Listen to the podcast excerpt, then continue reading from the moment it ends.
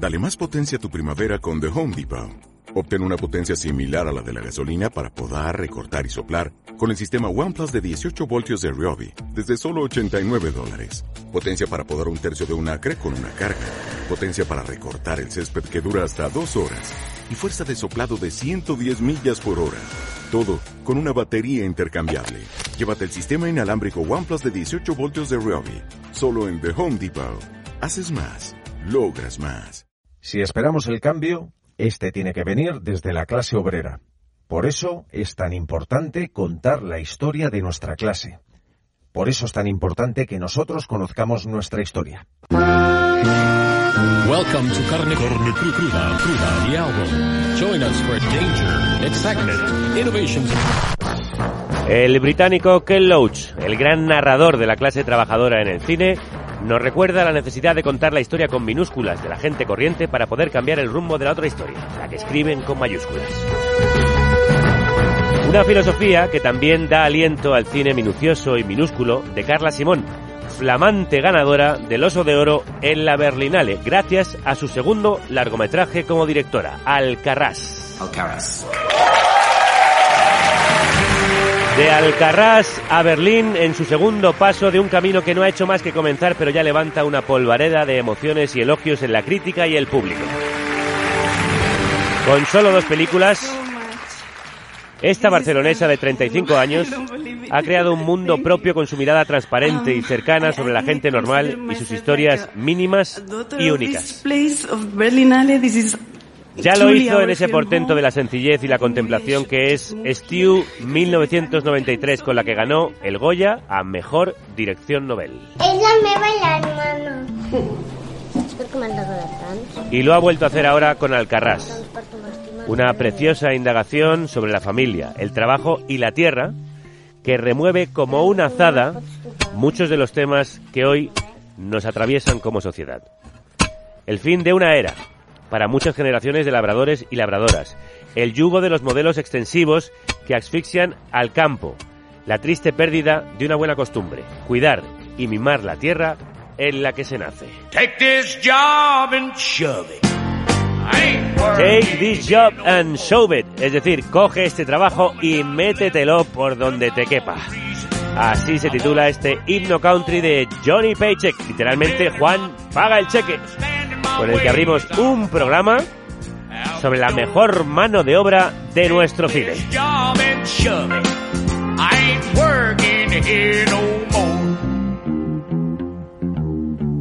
I've been working in this factory for now 15 years.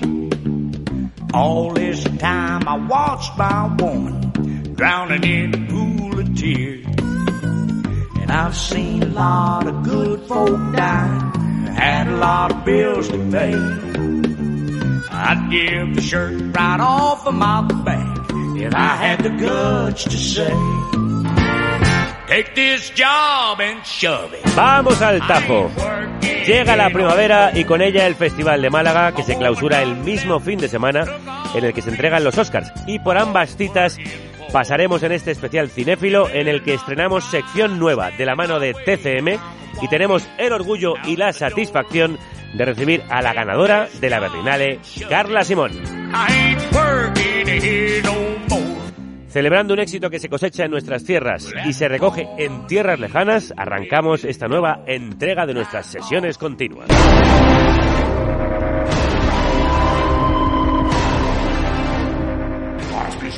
Hecho la guarda de tu hija? Ah, pues no, no lo he visto. Pues nada, que está ahí metiéndose un atracón de series y películas.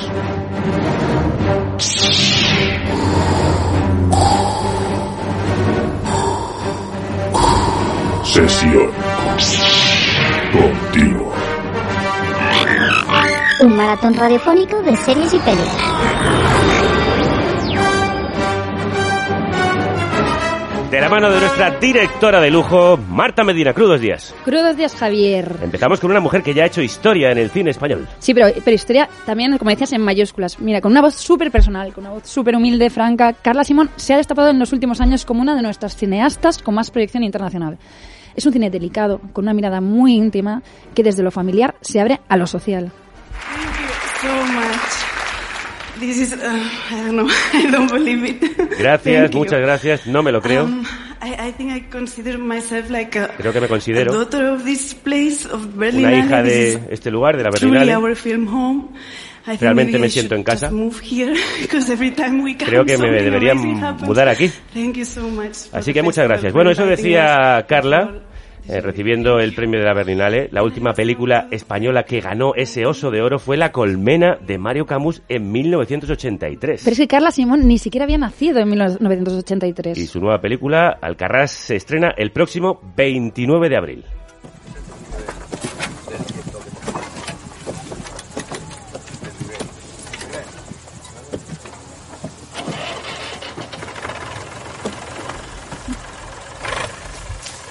Bueno, y ha sido un proceso muy largo y muy intenso, tanto de rodaje como de postproducción, eh, porque después del exitazo de Stew 1993, con la que reventó todos los pronósticos, pronósticos, seleccionada también en la sección Panorama de la Berlinale, y como hemos dicho, ganadora del Goya Dirección Nobel, claro, Simón se encontraba frente al terror de dirigir una segunda película. Sí, bueno, dicen que es más difícil hacer una segunda película y confirmarse que la primera. Pero mejor que nos lo cuente la propia Carla. Carla, crudos días, ¿cómo estás? Hola, buenos días. Muy bien. Enhorabuena por Felicidades. ese oso de oro, menudo éxito. Qué bien. Muchas gracias. Sí. ¿Y qué significa para, para alguien que ama tanto ese festival haber recibido la máxima distinción? Bueno, pues un honor absoluto. Es muy raro, ¿eh? Aún, aún estamos ahí como en proceso de, de, asimilación, porque la verdad es que fue una sorpresa. Acabamos de terminar la película, no teníamos ni idea de cómo la gente la recibiría y, y, y de repente este premio fue como, pues no sé, un, un chute de energía y de, y de pensar que es, que es bueno creer en lo que haces, ¿no? A pesar de que tenga sus retos y sea difícil y esas cosas. Porque una historia, ¿por qué crees que una historia tan local mm, resulta tan universal, llega tan lejos, a una tierra tan distinta? Mm, Pues no lo sé, porque ha sido una sorpresa para nosotros también, pero yo creo que tiene que ver con el hecho de que al final la película habla sobre la familia y todos tenemos una familia y habla sobre la agricultura y todos los países tienen una agricultura en general en crisis cuando se trata de, trabajar la tierra en familia, ¿no? Y, y yo creo que por eso pues la gente se, se sintió identificada. Yo me sorprendí de cómo, cómo se reían y cómo se emocionaban justo en los sitios que yo eh, creía que tenía que pasar, ¿no? Ujú. A mí me llama, o sea, quería preguntarte porque me da mucha curiosidad. Claro, después de Stew, eh, con todo eh, ese, es- esa proyección, de repente dices, vale, tengo que escribir eh, otra película. Y claro, mm, la otra película era tan personal, tu primera película, era, mm, tu historia, tu, bi- tu biografía. ¿Cómo decides que esta es la historia que tienes que contar? Pues porque era, o sea, yo tenía dos ideas básicamente cuando terminé verano y una se parecía un poco más a verano, o sea, era como más próxima también el proceso y la otra era Alcarrás, que era más distinta y sobre todo más difícil. o sea, como que había una sensación de que no sabíamos hacer esta película, ¿no? Y, creo que es importante, ¿no? Cuando terminas algo que ha ido bien, pues eh, intentar hacer algo distinto, que no se pueda comparar, que te, que, te suponga muchos retos, ¿no? Y, era el caso de esta peli, que ha sido muy, muy compleja y que todo el proceso, bueno, ha sido un proceso exigente, ¿no? Entonces yo por eso estoy tan contenta, ¿no? De, de ver cómo, bueno, pues como todos esos retos que no sabíamos si llegarían a buen puerto, pues, eh, pues le llegan a la gente, ¿no? En Alcarrás vuelves, como decías, a una historia familiar, rodada con un estilo muy naturalista y protagonizada por actores no profesionales. Es la historia de una familia que cultiva melocotoneros desde hace tres generaciones hasta que el dueño de la finca decide transformar sus cultivos en una explotación de placas solares. Y además de ser una historia muy local, eh, está rodada en catalán, en un catalán muy particular de una zona de Lleida, que a pesar de ese localismo ha conseguido convencer al siempre exigente jurado de Berlín. ¿Qué es lo que a ti te atrapa y te atrae de la historia, Carla? Bueno, mis tíos cultivan melocotones en Alcarrás. Entonces, de alguna manera, esa historia está, eh, o sea, este sitio está cerca de mí, aunque yo no me crié ahí, solo he ido pues las en vacaciones, ¿no? De verano y de, y de navidades y tal. Pero sí, pero siempre me ha parecido como un sitio muy especial, ¿no? Porque yo que vengo de un pueblo que tiene naturaleza, pero es más salvaje y tal, de repente la naturaleza de ahí es creada para el hombre, por el hombre, ¿no? O sea, como todos- todas estas hileras de árboles. Es un sitio muy llano, se ve mucho el cielo, la gente tiene un carácter muy particular porque trabaja en la tierra, ¿no? Entonces, no sé, había como muy, muchos elementos que yo sentía que, que eran muy cinematográficos y que me apetecía mucho retratar. También es verdad que es una zona que no que nadie va mucho, eh, ni de turismo, ni a rodar, ni nada, ¿no? Entonces me parecía que había ahí un mundo eh, como nuevo por explorar, ¿no? La película se va a estrenar en un momento en el que hay un foco puesto precisamente en el trabajo en el campo, en la necesidad de un relevo generacional que no llega. Al recoger el premio, les dedicaste estas palabras a los labradores. A las pequeñas familias de agricultores que cultivan la tierra cada día para que la comida llegue a nuestros platos, porque su manera de hacer agricultura, respetando la tierra, es probablemente, en la actualidad, una forma de resistencia. Así que este premio es para las personas que cultivan la tierra. Gracias.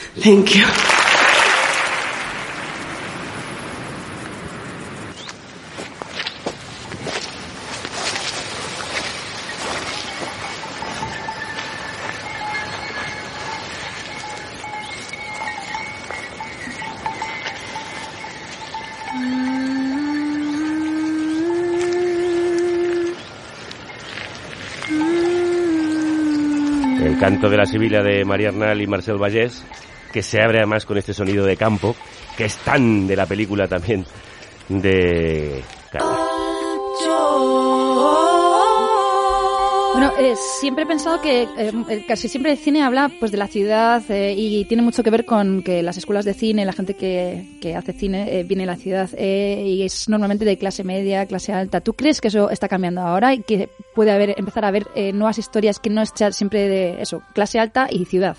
Bueno, esperemos que cambie, ¿no? Pero sí, o sea, yo creo que el, que el cine está en general en manos de, de una clase media alta, ¿no? Eh, eso siempre ha sido así, pero es verdad que ahora, pues, eh, pues hay un, es- estamos en un momento donde somos mucho más conscientes de la importancia de la diversidad, tanto de género como en otros sentidos, ¿no? Y, y bueno, yo pienso que poco a poco sí que, que estará bien que se abra, también porque hacer cine pues antes era para unos pocos, ahora es más accesible para más gente. Las escuelas siguen siendo muy caras, pero hay maneras de estudiar que no son tan caras, ¿no? Entonces, no sé, poco a poco, pero creo que también hay que hacer un esfuerzo, ¿no? De, de sobre todo de, de apoyar historias que, que sean un poco distintas, ¿no? Y que hablen de, también, también ha pasado que hay eh, pues gente de que, directores que se han interesado por, por temas de, ¿no? De, de más de la clase obrera y lo han retratado bien, ¿no? Pero que sí que estaría bien que haya más diversidad entre los directores, esto está claro. Sí, hablamos también de la diversidad en las voces de los directores, pero también en la representación de la gente que sale en la pantalla. Y entonces tú has hecho un casting eh, de gente que son, no son actores, son eh, no profesionales, que es un casting muy largo. Em, cuéntanos un poco cómo, cómo ha sido ese proceso y también qué te, qué te ha dado el hecho de tener actores no profesionales para tu película. Pues sí, fue un proceso muy largo, estuvimos como un año buscando a los, a los no actores. Eh, y por suerte, porque la película se, se, se pospuso un año por temas de, de la pandemia, o sea, el rodaje, pero por suerte el casting lo habíamos empezado antes, eh, antes de la pandemia, porque fuimos a las fiestas mayores, donde había mucha gente y sin mascarilla, ¿no? Y, y ahí pues mirábamos y, y escogíamos un poco la gente que encajaba en el perfil y la invitábamos a venir. Y vimos como 9.000 personas, o sea, una Guau. volada. Sí, mucha, mucha gente. Pero como ellos estaban con ganas, porque como no se había rodado nunca nada ahí, pues venían a los agricultores sí nos costaba un poco más convencerles porque nos decían que tenían trabajo y que en verano cosechan, ¿no? Pero, pero sí que fue, bueno, pues, pues fue como, bueno, vimos mucha, mucha gente y luego ahí fuimos como intentando encontrar quién podía actuar y yo esperaba como encontrar alguien que fuera familia de verdad para no tener que trabajar tanto las relaciones, pero no pasó. Al final cada uno es de, su pueblo y de su padre y de su madre y luego pues tuvimos como ese trabajo de, de crear una familia, ¿no? Y que ellos se, se lo creyeran y pasar mucho tiempo juntos. Y así, yendo por eh, fiestas populares, por Alcarrás y alrededores, encontraron a personajes como Albert Bosch, que es payés de 18 años y ahora se plantea un posible futuro como actor. Pasar de, de estar al campo cogiendo 10 horas abajo el sol y así, y poder mostrar a la gente lo, lo duro que es este trabajo y, y lo poco valorado que está, pues a mí pues me llenó, porque era algo que necesitaba que la gente también lo viera ya.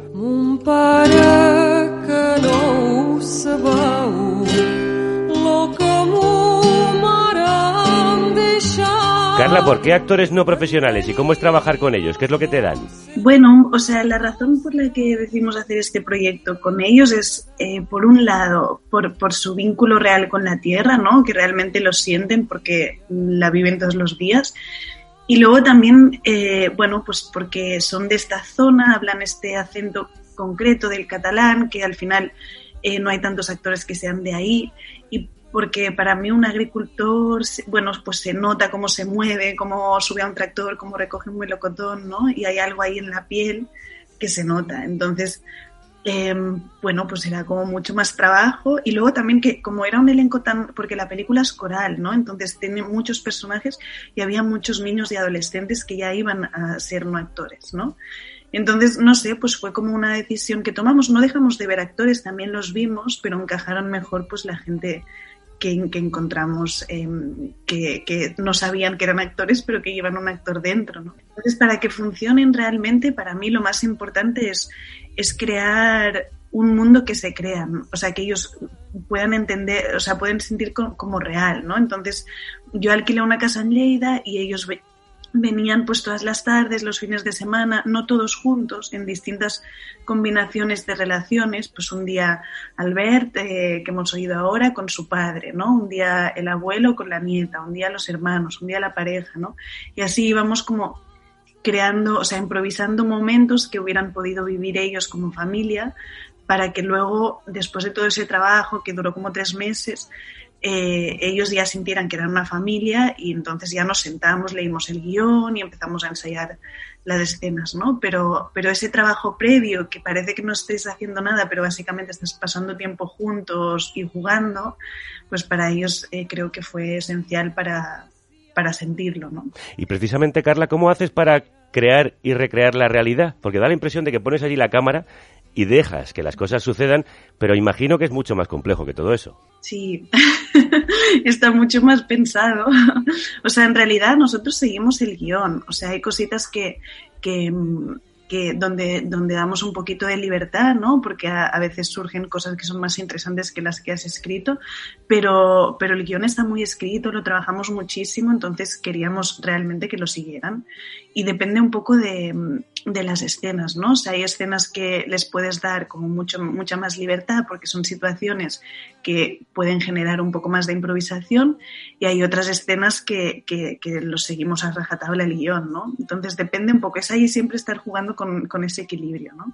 La película además enfrenta una mirada familiar, eso íntima, costumbrista, con una mirada más abierta, más colectiva. ¿Cómo hiciste para encajar eso? ¿El aspecto político, el aspecto íntimo? Pues para mí, bueno, lo, político surge de lo íntimo siempre, ¿no? O sea, como, como que me gusta hablar de lo político a, partir, a través de lo íntimo y, yo tenía muy claro que había que centrarse mucho en, en la familia, en las relaciones, en los gestos entre ellos, en sus emociones y que lo otro eh, estaba ahí como latente, ¿no? Y que, evidentemente luego hay un momento de la película que, que se, mm, o sea, como que, que sobresale más el tema colectivo, pero, pero para mí lo importante era hablarlo desde lo íntimo. Entonces yo creo que como todos sabemos que es algo que afecta a mucha gente y la peli pues lo demuestra, pues ya enseguida digamos que toma, toma mucho protagonismo lo, lo, político, ¿no? Pero la verdad es que a nosotros también nos sorprendió lo política que nos quedó la película, ¿no? Porque en realidad en el guion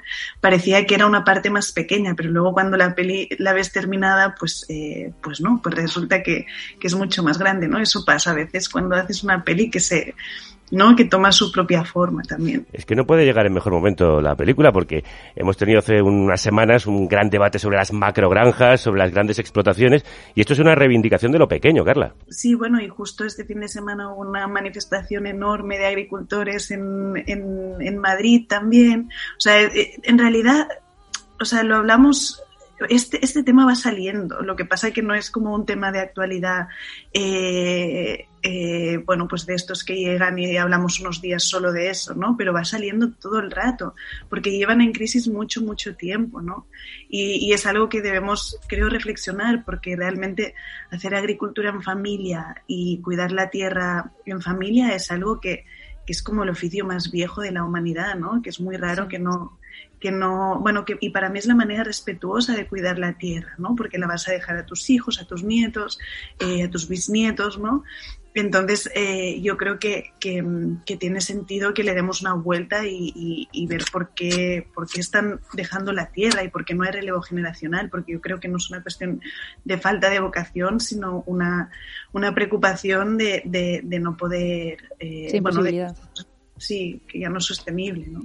Te quería preguntar también, eh, igual que en el campo está la lucha entre eso, los terrenos familiares y las multinacionales, eh, las explotaciones y tal, eh, en las que el campo y el producto se tratan de diferente manera, si, si son eh, explotaciones pequeñas eh, o si son eso, multinacionales, en el cine podríamos hacer como una analogía así muy loca. El cine de autor, las películas pequeñas, frente ahora al cine de majors, el cine de las grandes plataformas, donde los procesos van súper rápido. ¿Por dónde pasa la supervivencia del cine que haces tú, Carla? Y sobre todo, ¿cómo has conseguido tener un proceso tan largo, que tus productores te han acompañado y han aceptado un proceso tan largo en todos los aspectos?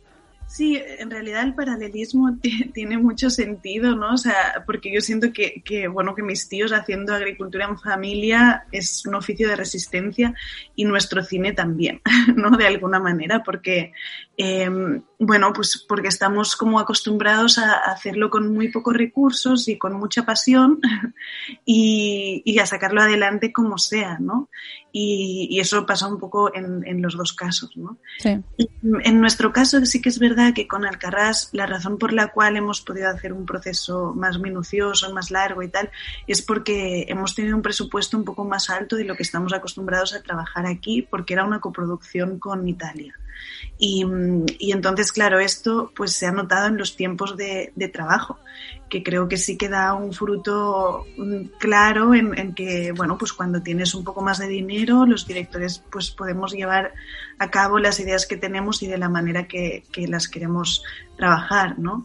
Y en ese sentido, pues, pues mis productores me han, me han apoyado porque, porque creían en mi manera de hacer las cosas y también porque eran muy conscientes siempre de que era una película muy, muy compleja, que si no le dábamos este tiempo eh, nos, nos, iba a salir mal, ¿no?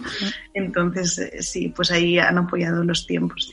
Lo hermoso de la película es que lleva a cabo lo que luego la película cuenta, es decir, cultivar con tiempo y con mimo la tierra del cine para que después florezca como ya está floreciendo Alcarrás. Enhorabuena por ese premio. Vendrán muchos más, estamos convencidos. Carla, ha sido un enorme placer hablar contigo. Un abrazo muy fuerte. Muchísimas gracias, Carla. Gracias, hasta luego.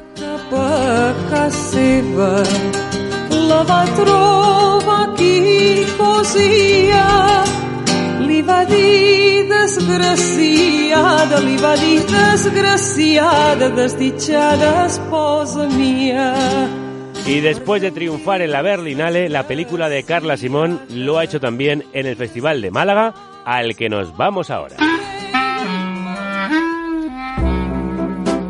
Bueno, es que la calidad de directoras que tenemos es inmejorable. Sin duda. ¡Brava, Carla! ¡Brava, bravísima! Tengo que reconocer, Javier, que vengo con las córneas despegadas de toda una semana viendo una película detrás de otra para traeros lo mejorcito del festival. Del Festival de Málaga. Te quejarás encima que te vas para allá, a esas tierras tan maravillosas y te pones a ver cine, si es que tienes el trabajo ideal. Sí, pero mira, he buceado hasta la película más pequeña de la sección más alternativa del festival, para que no se me escape nada. Muy bien, muy bien, muy bien. En un festival además que termina el mismo fin de semana en el que se entregan los Oscars. Eso, pero de eso vamos a hablar al final del programa, en una guía palomitera para seguir la entrega de las estatuillas más codiciadas del cine. Sin desmerecer a Hollywood, yo me quedo con Málaga y vamos a mirar las películas que han pasado por allí y que serán las que marquen el pulso del cine español en 2022. Así me gusta, que bajes al barro, a las profundidades abisales, a los rincones más oscuros y remotos, hasta las secciones ignotas. Hasta los cortos documentales. Bueno, tampoco te pases. Pues venga, vamos a empezar.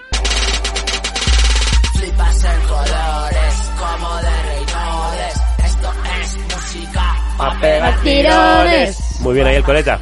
Con el coleta y su música para pegar tirones, banda sonora ideal para lo que vengo a contarte, comenzamos nuestro repaso de hoy. Dicen que la picaresca es un género típicamente español. Del Lazarillo hasta Enrique Marco, el falso superviviente de Mauthausen, pasando por el Dioni. Borrón y cuenta nueva.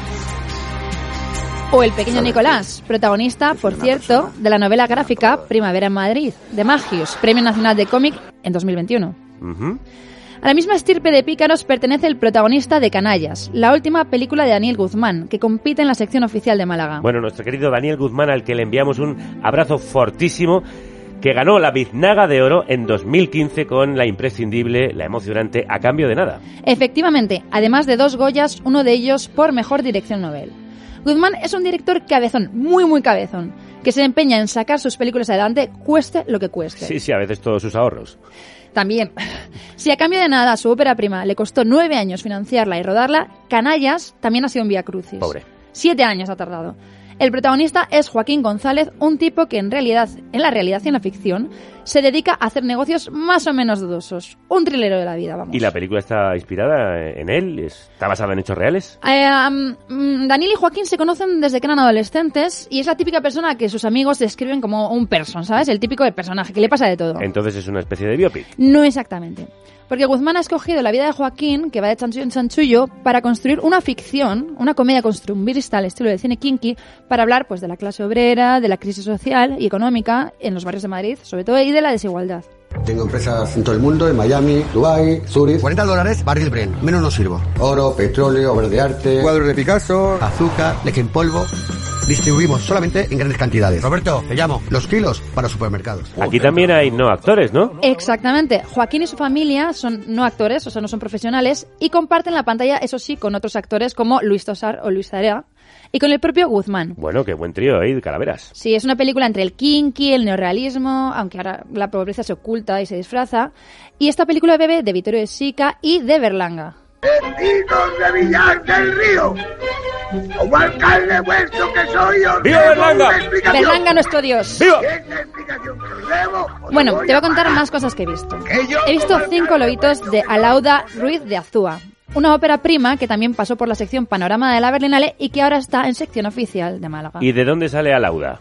Pues Alauda Ruiz se diplomó en la EGAM hace unos 17 años. Desde entonces ha trabajado como directora de publicidad y ha dirigido media docena de cortos, hasta que se quedó embarazada. Cuidado, Aita. Ahora sí. ¡Ay, Aita, que se te va a caer! ¿Habéis pensado ya cómo os vais a organizar con la niña? Bueno, yo puedo trabajar desde casa. O sea que... ¿No lo habéis pensado? Mira, para ella la maternidad fue como si un meteorizo... eh, oh, perdón.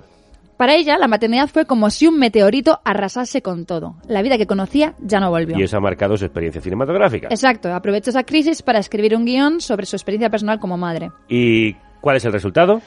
Pues Cinco Lobitos es una película que habla de la maternidad, sí, pero también de la generación de treintañeros de hoy que intentan como pueden ser padres. Eh, pero la precariedad, la forma de vida de hoy, hace que se posponga la toma de decisiones de responsabilidad para muchos, como por ejemplo eh, construir un hogar estable, comprar una casa, tener hijos. Y luego además, cuando se toman, parece como que es incompatible con nuestra forma de vida moderna. Y resulta que mm, la protagonista de Cinco Lobitos se traslada temporalmente a casa de sus padres para que le echen una mano de la crianza. ¿Te imaginas volver a vivir a casa de tus padres? O sea, la- vivir a- eh, a- con tus padres otra vez, la pesadilla. Sí, sí, sí, sí. Precisamente, la directora se centra en esa dificultad de la protagonista de convivir al mismo tiempo con el rol de madre, de, con su hija recién nacida, e hija de sus padres. Porque por muchos años que cumpla, en casa de sus padres prevalece su papel de hija. Luego, además, también habla de cómo las mujeres suelen llevar sobre sus hombros los cuidados de la familia. ¿Tú te imaginas, o sea, eso, volver a casa de tus padres? ¿A qué hora te has levantado? ¿Pero vas a cenar eso? ¿Pero entran- haz la me- cama? Me entran escalofríos de solo pensarlo. ¡Qué horror! La película ha gustado mucho por su sencillez y por su honestidad. Y además, es que Laia Costa está inmensa y sin muchos aspavientos ni nada. Y yo no sé por qué no trabaja más esta chica. Es una película independiente, de bajo presupuesto, pero que ha encontrado su camino en los festivales. Y se estrena en principio en salas el 20 de mayo. Muy bien, Cinco Lobitos. ¿Y qué más nos traes? Pues también he visto la nueva película de Beatriz Sanchís, que ha tardado sus siete años en volver a estrenar después de Todos están muertos, por la que ganó cinco biznagas y estuvo nominada a los Goya por Mejor Dirección Nobel y Mejor Actriz Protagonista para Elena Naya. Ahora vuelve con una película de frontera rodada en México, atención, y en inglés, y llamada De Gigantes. So what do you want? What do you want in life? I don't know. Mira, el guion le llegó a Sanchis desde México, que vio eh, una oportunidad para rodar una road movie protagonizada por dos mujeres. Han rodado cronológicamente viajando desde Los Ángeles hasta Baja California, con un equipo súper pequeño y localizando casi al mismo tiempo, o sea, toda mata caballo. Tiene buena pinta. ¿Y quiénes son las actrices? Pues mira, como en Canallas, como hemos visto en Alcarrás también, las protagonistas son actrices no profesionales. Sanchis quería mujeres de verdad con las que nos podamos identificar. Mujeres, dice ella, heridas, de las que se les nota la vida en la cara, ¿sabes? Una interpreta a una mujer white trash que debe mucho dinero y tiene que huir del país, tiene que huir de Estados Unidos y se baja a México. Y la otra una adolescente que ofrece dinero eh, si la llevan a, a ver a su padre que vive en México. Entre medias hay muchos paisajes desérticos de amplitud esta monumental y una relación entre dos mujeres que se apoyan. Esto es como Telma y Luis. Bueno, sí, pero con dos mujeres de diferentes generaciones, eh, hablando de, pues eso, del desahucio, del desahucio de los white trash de- y con muchas más dosis de feminismo activista. Y sobre todo con mujeres en la dirección y el guion. Lo cierto es que la sección oficial ha contado este año con bastantes trabajos creados por mujeres para lo que viene siendo habitual, aunque todavía nos cuesta llegar a la paridad.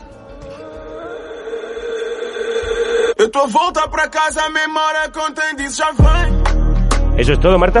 ¿Pero qué te has creído tú? ¿Que te traigo aquí solo esto? Pues no, esto no se va a quedar aquí. A ver. Te voy a hablar también de un documental portugués titulado Distopia de Tiago Afonso.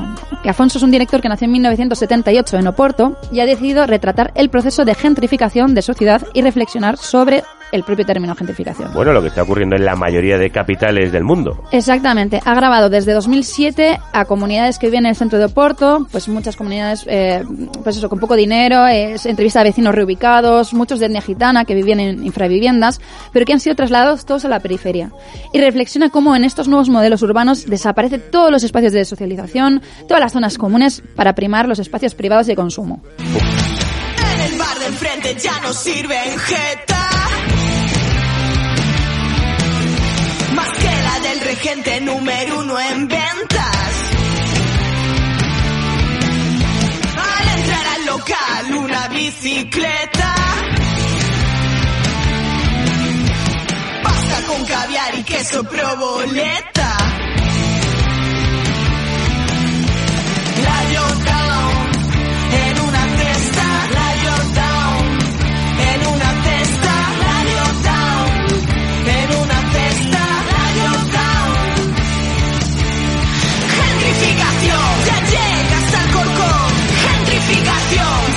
A la gentrificación cantan nuestras queridas y admiradas almantinas estrogenuinas. Que en sus propias palabras no hacen ni punk ni rock, sino hacen chill out, es decir, lo que les sale la chirla. Ya pasaron por aquí para contárnoslo. Y después de los estrenos de Málaga, nosotras también tenemos un estreno. Tenemos sección nueva en la oficina, viene con TCM y es divina. Eh, tú, eh, eh, tú. ¿Me lo dices a mí? Sí, sí, sí, sí, a ti. A ese Wolf le haré una oferta que no rechazará. Escucha lo mejor del cine, Alfred è bellissimo! de todos los tiempos. Necesito creer que algo extraordinario es posible. Como nunca, como nunca lo has oído. Yo solo puedo mostrarte la puerta. Una sección para pasar al otro lado Tú tienes que atravesarla. de la gran pantalla ¡Corre hacia la luz, sin moverte de casa. Tú eres satánico, ¿verdad? Sí, señor. Y de Carabanchel. Con TCM Now. Y Marta Medina. Y Marta Medina. Buongiorno, principessa! TCM, el mejor cine de todos los tiempos. Vamos allá.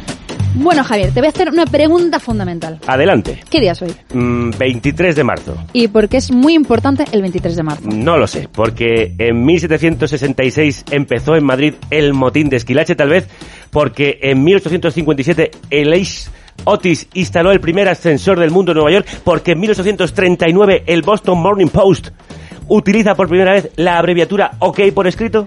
Eh, ¿Pero qué me estás contando? Bueno, no, no, bueno, sí, yo qué sé. A ver, yo lo que me refería es que hoy, 23 de marzo de 2022, cumple 80 añazos el director malrollero de los directores malrolleros, con permiso de las von Trier. Ya sé por dónde vas.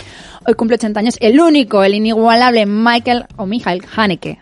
Y aprovechando los fastos del austriaco TCM, lanza hoy TCM Now. Bueno, cuenta a nuestra audiencia que es TCM Now.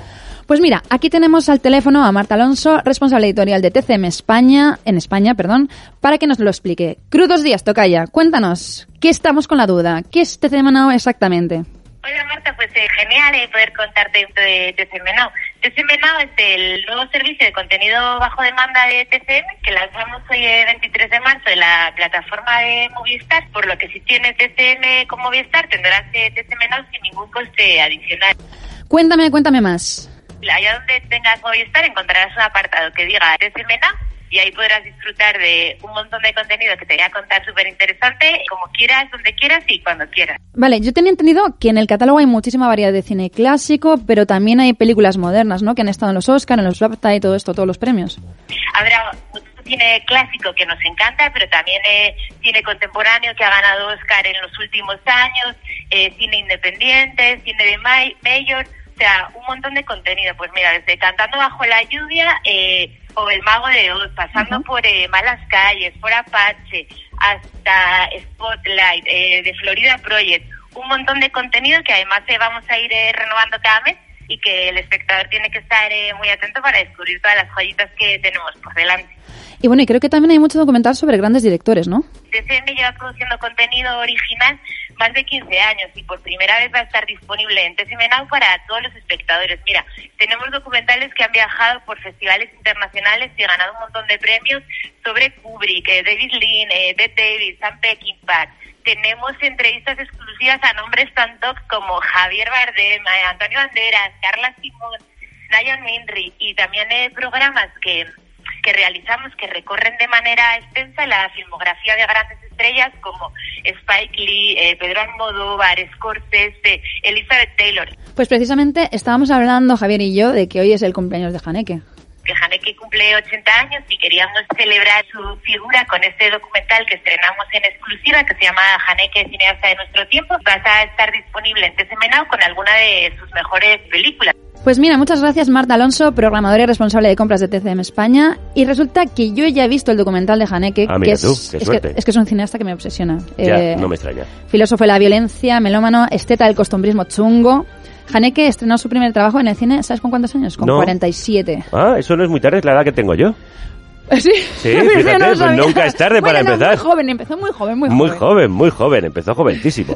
Bueno, sí es bastante inusual que alguien empiece con 47 años, pero bueno, metió la quinta enseguida, porque su primera película para el cine, porque él la había hecho para televisión y esas cosas, eh, El séptimo continente se estrenó en 1989 directamente en la quincena de realizadores de Cannes, y los espectadores se quedaron patidifusos, o sea, pocas veces se habían enfrentado a una voz tan lacerante, tan contundente, todos con la boca abierta. Nacido en Múnich en 1942, de padres actores, Michael Haneke creció y se crió con el teatro. Es un lector erudito y, ante todo, un hombre de letras, amante de la lengua y la dramaturgia. Entre 1960 y finales de la década de los 90, puso en escena las obras de los grandes autores germanófonos, Bracker, Goethe, Kleist, antes de llegar progresivamente, en plenos años 70, a la dirección de películas para las televisiones alemana y austríaca. Nos lo ha hecho pasar bien, haciéndonoslo pasar muy mal. Y ahora es uno de los directores europeos más respetados. Sí, pues mira, 30 años después, Haneke es el gran director centroeuropeo, mitad austriaco, mitad francés de adopción, y pocos han podido equilibrar la popularidad entre masas, las pequeñitas masas del cine autoral, con el reconocimiento de la crítica. Y es también uno de los pocos cineastas que han ganado dos palmas de oro. En 2009 por La cinta blanca y en 2012 por Amor. Exactamente, La alegría de la huerta que el amigo. Su última película es Happy End, ya sabemos que Happy, pues muy happy no es. Es un drama atroz sobre la pareja y la vejez, estrenado en 2017. Bueno, en la misma línea que Amor. Sí, eh, pero aquí es claro, con el recocheneo del Happy. ¿Cómo que Happy? Ironías, ironías de la vida. Últimamente ha rodado cada 4 o 5 años, así que ya le va tocando, ponte las pilas ya, Haneke. Y esperemos que sea como Manuel de Oliveira, que rodó hasta su muerte a los 106 años. Acción. Ese es el propósito de mis películas, que todos vayamos siendo cada vez más incapaces de ser solidarios, sociables, de relacionarnos con el tú, que nos enredemos cada vez más con el egoísmo. Se ve en todos los ámbitos, ya sea en la esfera privada, en la célula madre, en la familia o en la relación de la sociedad con la naturaleza. La sociedad se centra en la apropiación y en el poder, y es cada vez más difícil cambiar el curso de las cosas. Mira, Javier, recuerdo la primera vez que vi La pianista en pantalla grande. Yo también lo recuerdo, sí. O sea, fue en la filmoteca y cuando acababa la película y empezaron los créditos, yo no me podía mover de la butaca, o sea, me quedé ahí clavada. A mí me pasó algo parecido. Para mí es uno de los trabajos de Haneke más perversos, retorcidos, más sórdidos y emocionales dentro de un cine que tiende a mantener bastante las distancias. Sí, por si alguien no lo ha visto, es la historia de una profesora de piano, interpretada por Isabelle Huppert, que tiene un problema de represión sexual muy serio y se enamora de uno de sus alumnos, Benoit Magimel, al que vuelve literalmente loco. Además, una mujer rígida, como súper metódica, elegante, que de repente esconde una personalidad obsesiva que le impide tener relaciones normales. Está sometida a una madre castradora, a una negación de su sexualidad que le impide el disfrute y la obliga al final a explotar por disfunción. Escucha lo que dice Huppert de trabajar con Haneke, o sea, un choque de icebergs. Es un poco su mantra decir, nada de sentimentalismos. Si dice pocas cosas, dice una y es de verdad. Es algo que repite mucho desde la distancia y el humor que conviene tener. Otra de mis películas favoritas de Haneke es La cinta blanca. Primero porque es su única incursión en el cine histórico, en este caso en los albores de la Primera Guerra Mundial. Y recordando que Haneke es austriaco, que es un país muy ambiguo respecto a su responsabilidad eh, en las guerras mundiales, eh, pues el director intenta analizar este tipo de corrientes colectivas destructivas que luego acaban en tragedias como el holocausto. O sea, el holocausto no pasa de un día para otro. No, las cosas no suceden de repente, como estamos viendo tristemente ahora en Ucrania. Siempre hay señales que a lo mejor no sabemos interpretar en el momento, o algunos no quieren interpretarlas, o quizá no les damos la importancia que tienen. Sí, además la cinta blanca es como un golpe seco, o sea, es un blanco y negro clínico, unos niños arios con facciones y maneras que luego serían los de las juventudes hitlerianas. Y luego vemos cómo se va cociendo esa autopercepción de superioridad en los juegos, de desprecio al diferente, al defectuoso, y tiene diálogos tan demoledores como este. ¿Qué te he hecho yo? Dios, no me has hecho nada. Eres fea, desaliñada, tienes la piel flácida y te apesta el aliento. ¿Te vale? Qué mal cuerpo deja siempre Haneke. Sí, bueno, y yo un día más, o sea, mm, acabo depresiva perdida, pero esto hay que arreglarlo. Y como no todo en Alemania es nazismo, Fassbinder o películas horripilantes de sobremesa, voy a recomendarte una película también disponible en TCM Now, eh, en el especial Ellas Crean, centrado en mujeres directoras. Hola, papá. ¿Estás bien? Sí, muy bien. Siempre está el teléfono. Enseguida acabo, papá. He contratado a alguien como hija sustituta. Bueno, eso está bien, así te llamará por tu cumpleaños y yo no tendré que estresarme. Bien, seguimos con mujeres directoras en el día de hoy. Sí, te hablo de la alemana Toni Hombre. de la grandísima Marenade, una comedia extrañísima Sí. que en 2016 fue el descubrimiento del año en todos los festivales y premios europeos. Tiene unos personajes y unas situaciones incomodísimas, delirantes y que funcionan fuera de toda convención. Y ya de paso, así como recomendaciones súper rapidísimas, eh, también he visto que en TCM Now tienen El futuro de Miranda July, directora, guionista, escritora, actriz, personaje absoluta. Eh, en el futuro, eh, July cuenta la relación de una pareja de modernos, que a moderna no la gana nadie, desde la perspectiva de su gato. Bueno, Ahí es nada.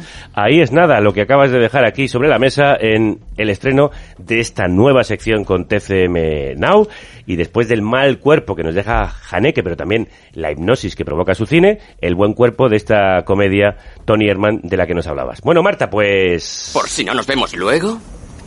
Buenos días, buenas tardes y buenas noches. Carne cruda. Una caricia en el lóbulo. Una cuchillada en el oído. En el diario.es. Y de postre, nuestra prometida guía palomitera para ver los Oscars.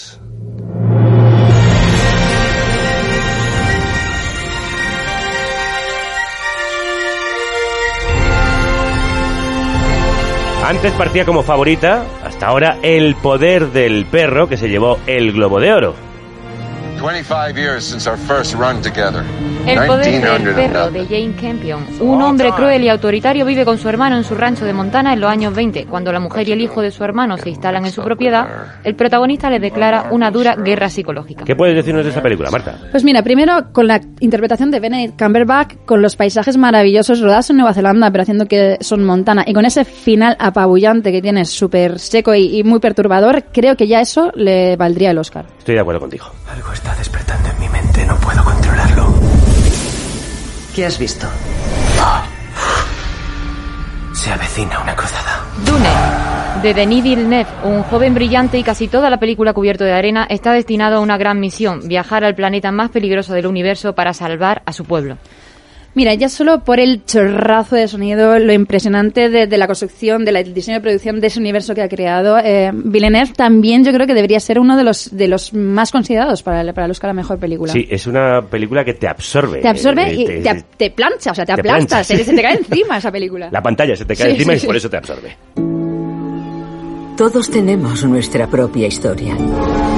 Pero lo que hace que cada una sea diferente no es cómo terminan, sino el lugar donde comienzan. Belfast, de Kenneth Branagh, es un relato semi-autobiográfico sobre la vida de un niño de los agitados años 60 en Belfast junto a su familia de clase trabajadora. Bueno, pues yo aquí con Belfast tengo alguna reticencia, porque me parece una película diseñada para ir a los Oscar, eh, con una fotografía en blanco y negro y unos encuadres que intenta robar como de Pablo Pavlikovsky en, en, Ida, pero es que me parece que le falta un poco de mala baba, un poco de garra. Hombre, es que vamos a ver, le sobra azúcar al señor que sí, en el plan desde sí. hace bastante tiempo.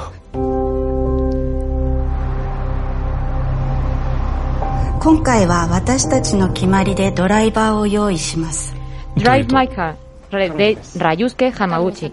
Un actor y director de teatro acepta dirigir Tío Bania en Hiroshima.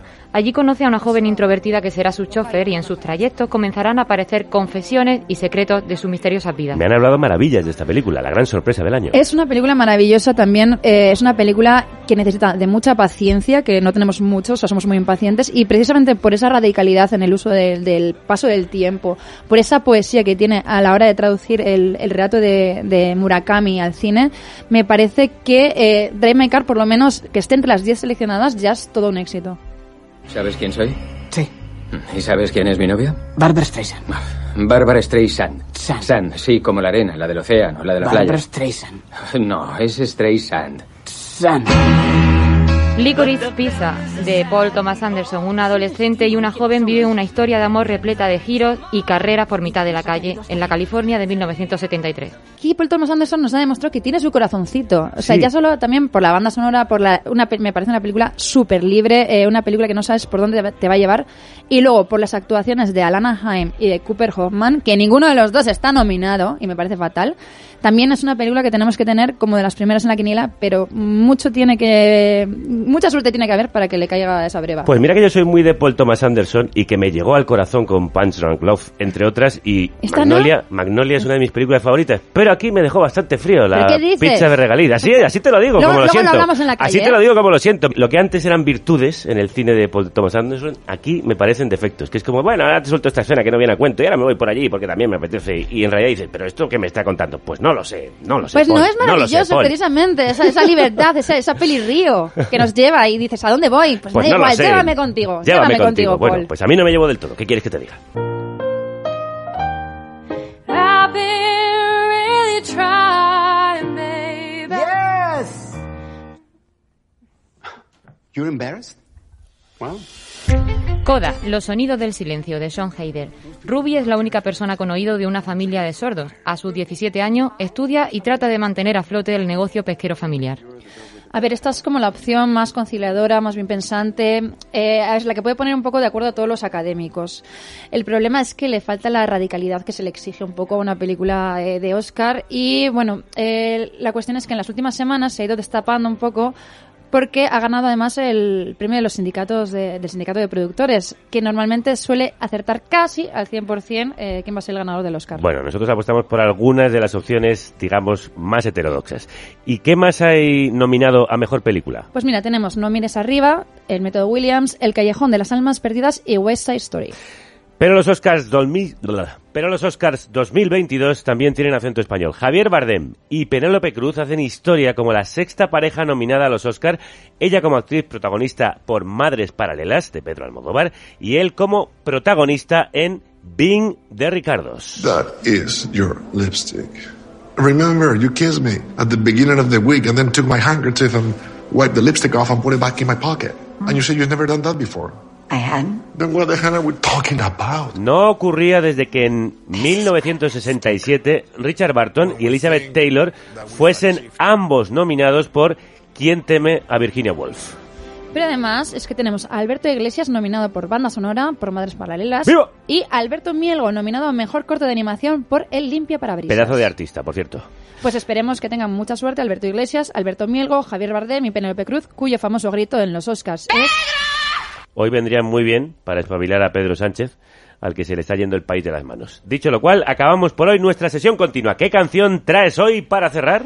Pues mira, hoy traigo un tema que tengo grabado a fuego en el lóbulo temporal desde hace unas semanas, o sea, no me lo puedo sacar. Por favor, que alguien me lo saque de aquí. Y nos despedimos con The Magic, de Eels. Muy bien, las anguilas. Hablando de la magia, de magia del cine hemos hablado en el día de hoy. Gracias, Marta. Muchísimas gracias y encantada siempre de estar aquí.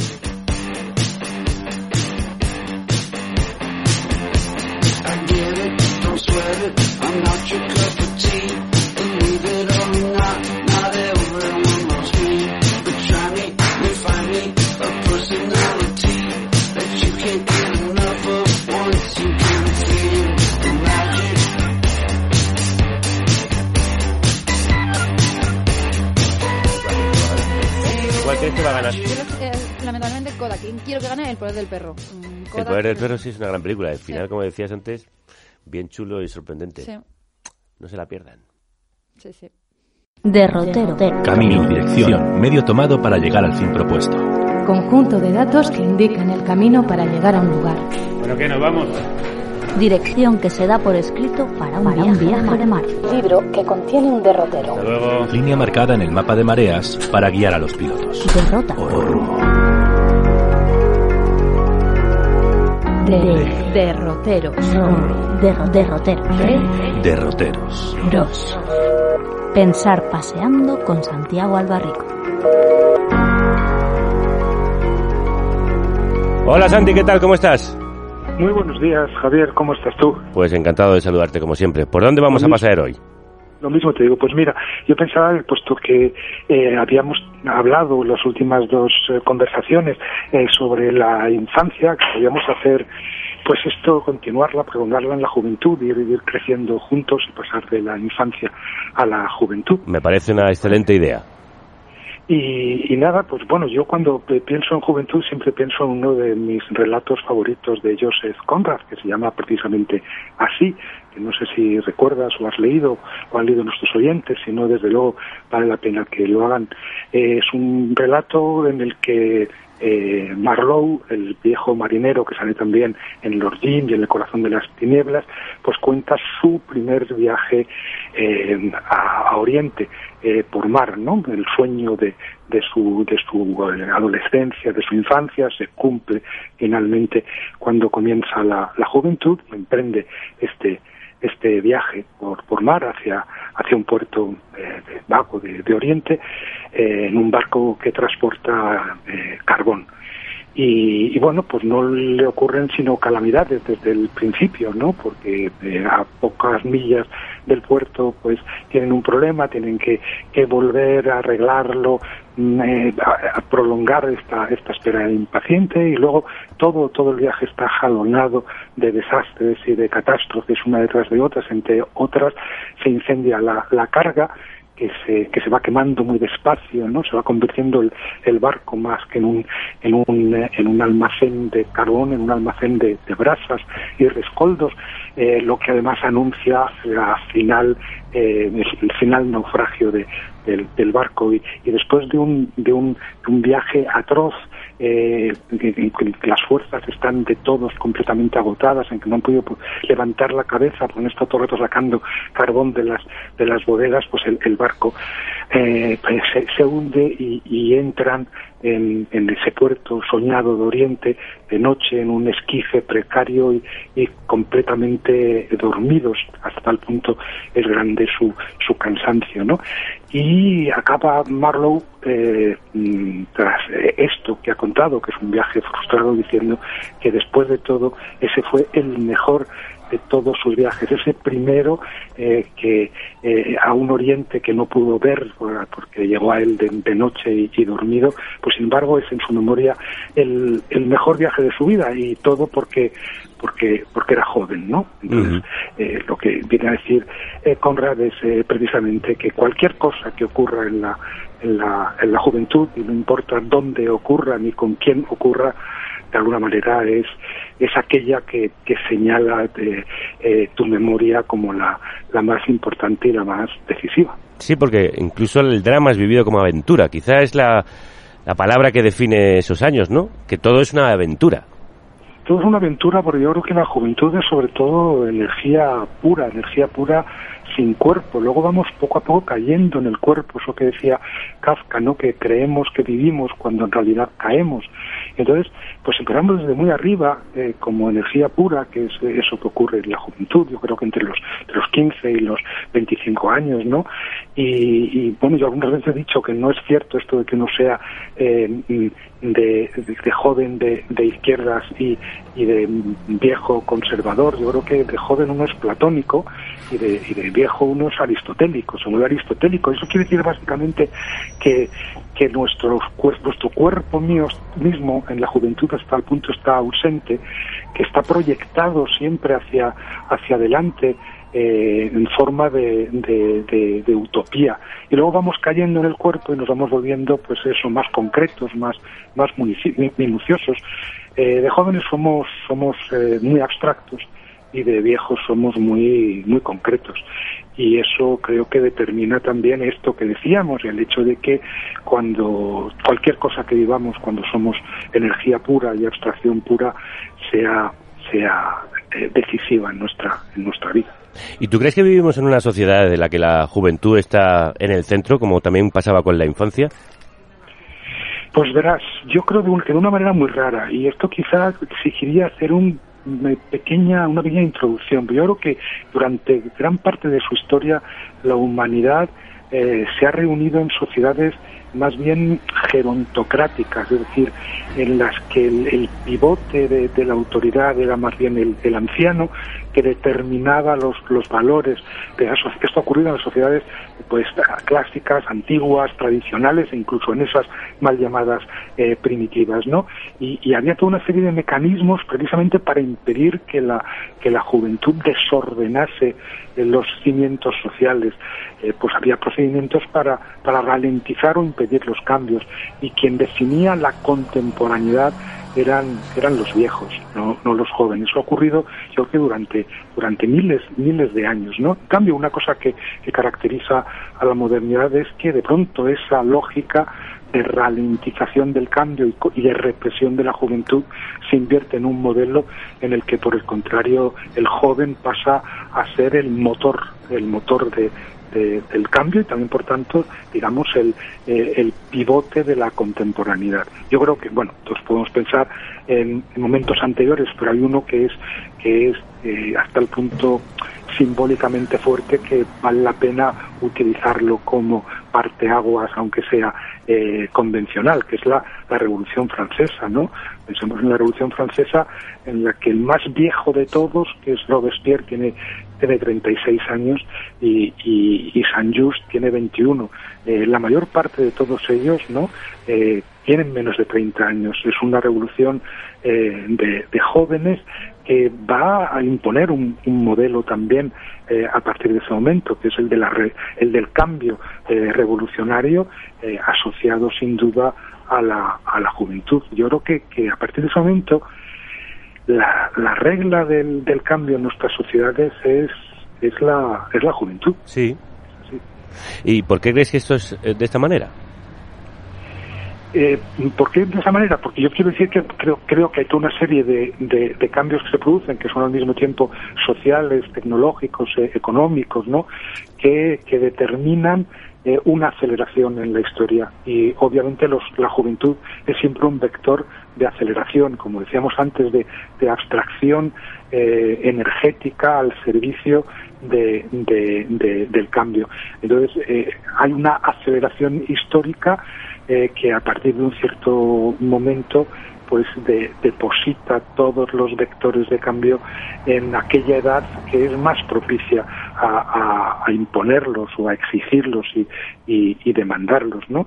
Y yo creo que hay toda una, una, una, especie de regla eh, histórica, cíclica, eh, que hace que, que, durante al menos los eh, últimos 300 años, pues de algún modo la, la juventud haya dictaminado qué es contemporaneidad, los viejos ya no son contemporáneos, quedan fuera, ya no tienen nada que decir y además pues no no no no, fijan los los modelos los modelos sociales, por lo tanto la contemporaneidad es la es la juventud y asociada yo creo en cada generación a tres experiencias que durante muchos un par de centurias al menos, pues han sido las centrales. Yo siempre añado una en broma, pero no tan en broma. Yo creo que son una revolución, una guerra y una antología poética. Eso es lo que define una, una generación y por lo tanto lo que define también la juventud como vector de cambio.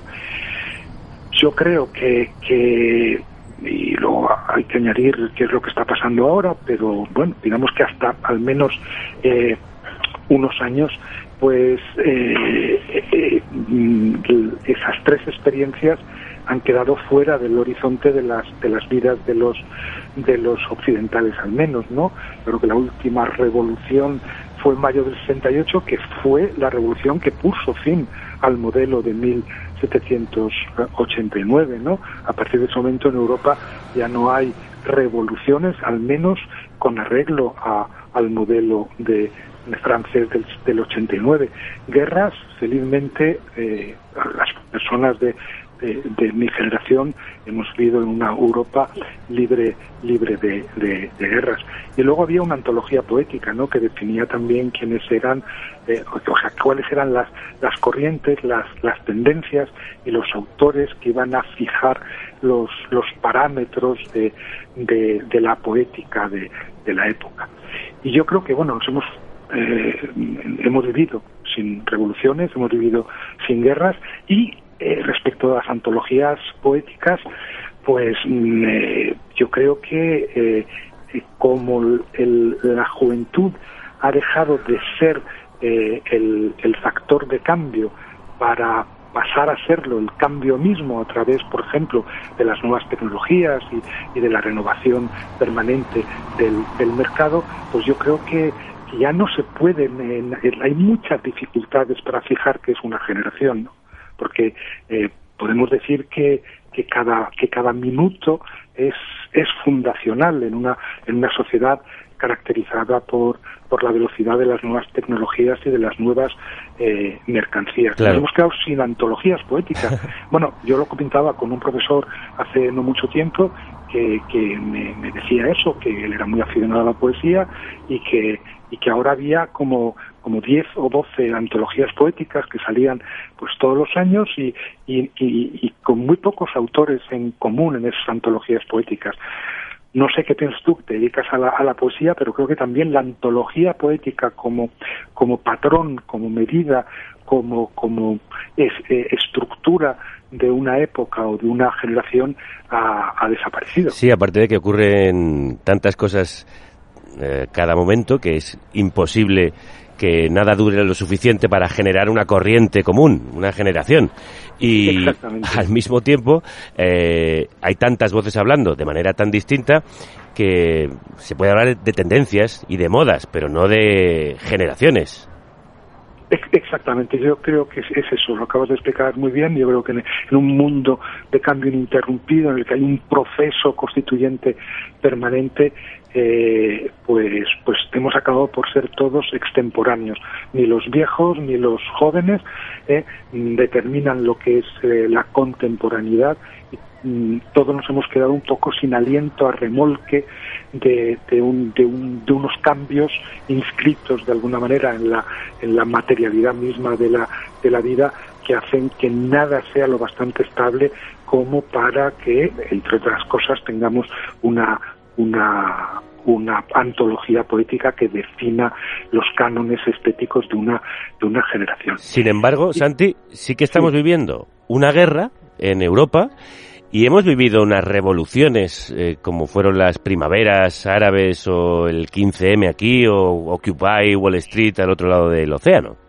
Claro, eso es importantísimo. Primero, eh, eh, por eso he hecho como esta especie de recorrido histórico para llegar a un momento en el que de pronto hemos tenido eh, no una no una guerra, sino además previamente una una pandemia. Es decir, hay una generación que sí va a estar de jóvenes que sí que va a estar marcada por dos acontecimientos que no coinciden exactamente con lo que vieron en el siglo XIX o en el, en el primer siglo XX eh, nuestros antepasados, pero que sí que de alguna manera eh, introducen la caída, introducen eh, la, la, recaída en el, en el cuerpo, ¿no? Entonces digamos que de esa de esa energía, esa energía pura de pronto choca con, con, experiencias liminares y trágicas que tienen que ver con el cuerpo y con la vulnerabilidad, como son la pandemia primero y ahora una, una guerra en, la, en las puertas de, la UE.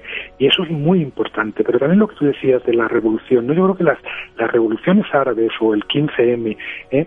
eh, tienen una particularidad respecto de la eh, del, del, modelo de la revolución de la revolución francesa y es que eh, eh, eran mm, revoluciones eh, primero pacíficas aunque tuviera costes altísimos en el, en el mundo árabe y, y luego yo diría que eran jóvenes rebelándose contra la juventud eterna y contra el cambio eh, permanente, ¿no? Contra esto que hablábamos. En el caso de, de España, eh, no sé, coincidirás conmigo porque lo viviste también muy, muy de cerca, pues creo que había como, como esta resistencia a dejarse sobornar por, por gaches, chucherías y mercancías baratas, ¿no? En un momento en el que, el que eh, una juventud que a sí misma se consideraba sin futuro, reclamaba su derecho a hacerse mayor de edad, ¿no?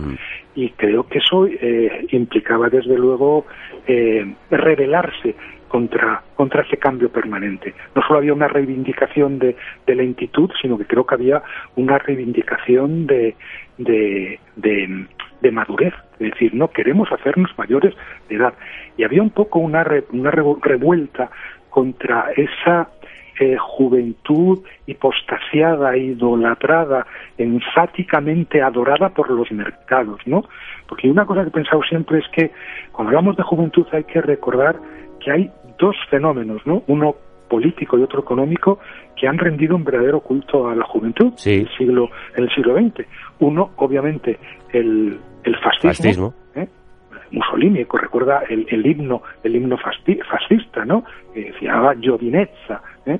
Eh, y había este culto, pues que claro, tenía que ver con el culto también a la, violencia, a la energía pura traducida en violencia transformadora, y, y, por otro lado el, el, mercado. el mercado que también ha colocado la juventud en el centro pero de un modo muy paradójico la ha colocado en el centro porque como sabemos pues, pensamos en la publicidad pues eh, solo sale gente joven, muy guapa, que responde a ciertos cánones de, de, belleza establecidos por el mercado, porque el propio mercado laboral eh, pues demanda de alguna manera personas jóvenes, uno queda fuera del mercado laboral eh, muy pronto, pues a partir de los 40, a los 45 años, si uno se queda en paro, pues le cuesta mucho trabajo volver a entrar, eh, y sin embargo, la, la, paradoja decía decía Pasolini ¿no? en los en los escritos corsarios a principios de los años 70 que precisamente el mercado había conseguido algo que, que nunca había conseguido Mussolini a, a través del, autoritarismo. Él decía que a través del, del, consumo y del hedonismo de masas había conseguido desarticular por completo todos los sujetos colectivos, todas las culturas eh, populares y, eso paradójicamente a través de un culto de un culto a la, a la juventud. A una juventud que, como recordaba Juventud y Futuro y el 15M hace hace eh, 10 años, 11 años, pues era una juventud a la que de alguna manera el mercado y las instituciones al servicio del neoliberalismo habían privado de las dos experiencias centrales que permiten la mayoría de edad o que permitían la mayoría eh, de edad, ¿no? Por un, la, por un lado, pues obviamente el trabajo, un trabajo eh, estable, eh, a través del cual se pudiese construir una vida no solo digna, sino satisfactoria, sí. y luego la, y la formación de una, de una familia, de cualquier tipo, cualquiera que fuera, ¿no? Sí, sí. pero evidentemente, pues todo esto eh, ha, sido imposibilitado por, por un mercado que al mismo tiempo que, que rendía culto a la juventud, la dejaba de hecho fuera